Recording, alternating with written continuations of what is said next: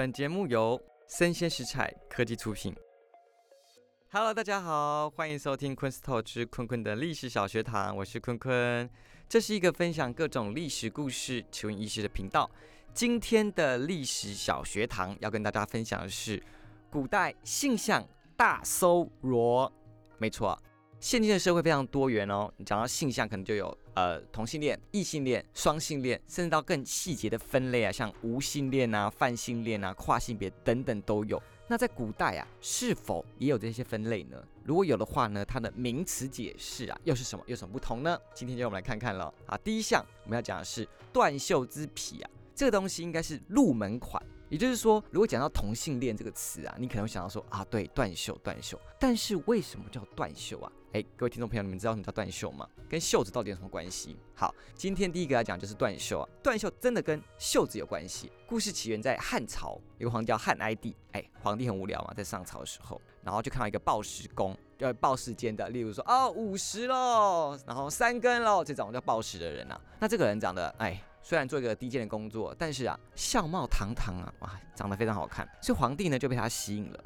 OK，所以这个人呢，他就把要过来这边做他近一点的工作，越做越近。后来还跟皇帝就黏 T T 的啊，一同出入车马啊，可能一同睡午觉啊，甚至都住在宫中了。所以这故事是这样子啊，有一天他们两个在睡午觉的时候，那皇帝呀先起来了。那你知道以前的衣服都很大嘛，对不对？就皇帝肯定有很多袖子啊，这样子，他的袖不不小心被那个那个人家董贤啊，董贤压住了。那皇帝这个人太爱惜他了，不好意思叫他醒来呀，怎么办呢？他就拔刀把袖子割了，他就起来了。那你可能想说，哇，这个动作可能不会让他醒来吗？Anyway，皇帝出于是他的爱惜之心，所以断袖断袖这个事情啊，后来变成好像男同性恋的一个代名词啊。好，这是断袖的原因。OK，那除了断袖之外呢？各位听众朋友啊，你还有别的觉得是男同性的代表名词吗？其实还有很多啊。好，我们第二个讲的也是，也是算比较有名的，叫做鱼桃。鱼是剩余的鱼，桃子的桃，或是说叫分桃，分裂的分，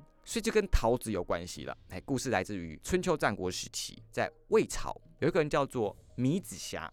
OK，名字有点特别，是那个弥漫的弥去掉水部儿子的子，好瑕是瑕不掩瑜的瑕，所以我一开始念一直念弥子鱼啊，没 anyway，他就是弥子瑕。这个人啊是国君的一个宠臣，国君非常非常喜欢他。但是在魏国那时候有个法律是这样规定的，只要你敢偷盗君主的车驾车马。你就要处于月刑，就是他被砍脚。但是有一次啊，夜半三更，这个米子霞收到乡下来的消息，她的妈妈啊病重了啊，怎么办？那时候乡下很远嘛，对不对？所以呢，他就只好假装下一个命令，说：“哦，我要拿斗拿那个君主的车子去看他的妈妈。”那这个事情后来传到朝堂之上，大家都说：“哈，戏啊戏啊，这样戏哈，这个脚啊砍定了，砍定了啦！”就有人报给君主嘛。好，那时候魏军这样，魏军就说。太赞了！这个米子霞太孝顺了，为了他老母亲都忘记被割脚了，赞赞赞赞赞哦！大家就觉得哦，米子霞跟国君是不是一定有什么很近的关系嘛？后来再有一天呢，他们两个去逛果园。他跟他在逛果园这样，然后有一个桃子，他们在逛果园嘛，就吃桃子啊。好，吃了一口就哦，好甜哦。米子霞觉得这个果子太甜了，所以想说啊，马上塞给国君吃。那这时候国君呢，第一个时间反应，别人如果这样塞给你吃，你的反应是什么东西？他觉得说我干嘛吃你口水啊，对不对？而且我是国君哎，凭什么叫我分享你的食物？要么是我给你吃嘛。但是国君他的反应是说啊，太爱了。这个太爱不是说果子太好吃，我太爱了。他意思是说米子霞这个人太爱我了啦。他什么事情都想到我，没想到说这个果子太好吃，想分享给我吃，没想到上面有他的口水啊！所以后来啊，鱼桃跟分桃这个事情啊，也被讲作同性恋。但是有个成语叫做鱼桃蛋君啊，鱼桃是前面那个一样的鱼桃，蛋是一个口部一个言呐，好，这个蛋君是君主的君，什么意思？这个成语啊，跟鱼桃啊有大相径庭的解释。后来呢，到晚年的时候啊，这个魏军呢不再宠爱米子夏了，不再是他的近臣了。所以啊，这时候的鱼逃跟偷车的事情啊，被拿出来讲，说你当初就是摸大摸小啦，偷我的车子啊，还给我吃你口水啊，这个最后被处以死刑。所以鱼逃蛋君反而是被讲是说，这个人呢喜好无常，有时候很好就对你很好，有时候很坏就对你很坏。这个东西鱼桃有男同性恋的代表名词，但是鱼桃蛋君呢，反而是讲说这个人喜好无常，很容易变化。OK，那这边两个都是讲男同性恋的词汇啊。接下来第三个可能比较再冷僻一点，要讲的是女同性恋的名词，叫做魔镜。啊，不是那个 mirror mirror on the wall，no，好吧，不是那个魔镜，是石头那个磨刀石的磨，镜子的镜。我相信大家都有镜子啊，也知道镜子长怎样子。但是古代的镜子啊，跟我们现在的镜子呢不太一样。我们现在镜子是玻璃镜嘛，对不对？好。古代的镜子啊，如果你你有看一些宫斗剧，就知道那些嫔妃在照镜是黄色的，对，是铜镜。那这个铜镜怎么制作的呢？它是把铜片互相一直摩擦、摩擦、摩擦、打磨，然后到发亮的程度，当做镜子来使用。在磨镜的过程当中呢，有一片叫母镜，母亲的母啊，等于说我拿母镜跟一个比较后来粗犷的镜子一直摩擦，一直在做摩擦，然后最后把镜子制作出来了，这叫魔镜。但是魔镜为什么被讲作是女同性恋的代表名词啊？这就有点想象力，可能有点嗯，有点想象力。首先，母镜跟后来的镜片，它们形状是类似嘛，对不对？所以一直说两个女性身体构造类似，在发生性行为的时候，互相抚摸啊，互相摩擦这种。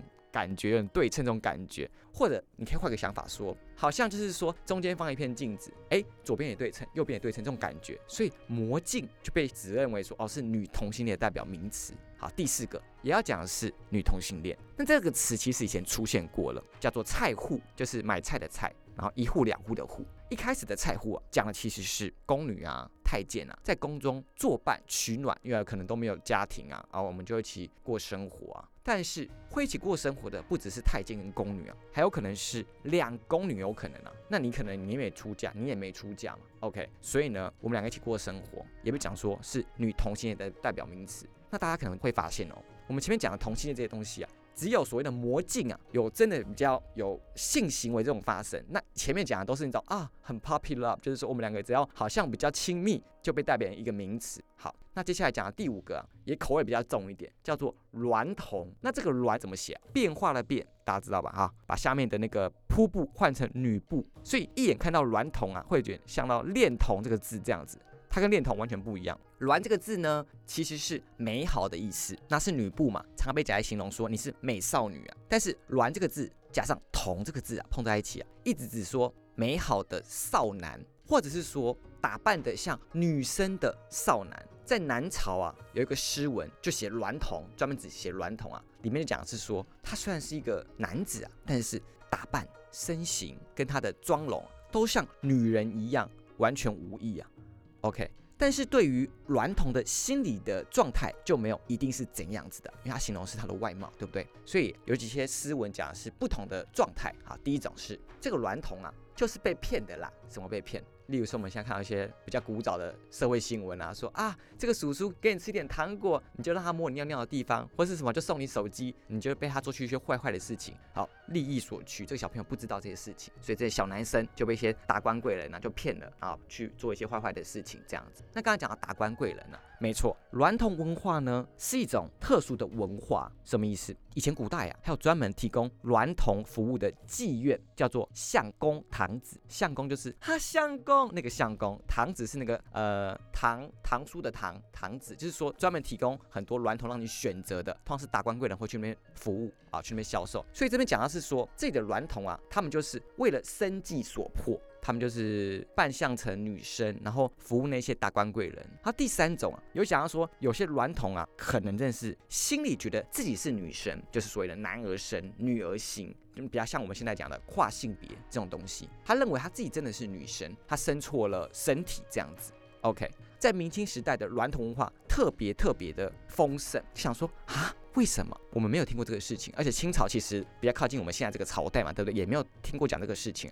他们当初会盛行的原因，是因为招妓呢是违法的，就是会官员会取缔你招妓。但是呢，如果你招的是男妓哦，翻开啊，你带把的啊，所以呢，我哎好像不是招妓啊，我也没办法拿你怎样子啊。所以那时候啊，就会有把漂亮的少男打扮成女性啊，来做陪酒啊，来做跳舞啊、唱歌，甚至从事性交易这种服务啊。哦，所以在明清时代，是因为法律的规定，造成软童文化大肆的这种蓬勃、大肆的起来，甚至那时候生意好的程度啊，可以跟一般的妓院相庭抗礼啊，抢生意的这样子。而且软童啊，这种扮相的，那时候有个说法叫做“兔子”，就是我们讲那个 rabbit 兔子啊，也是娈童的说法。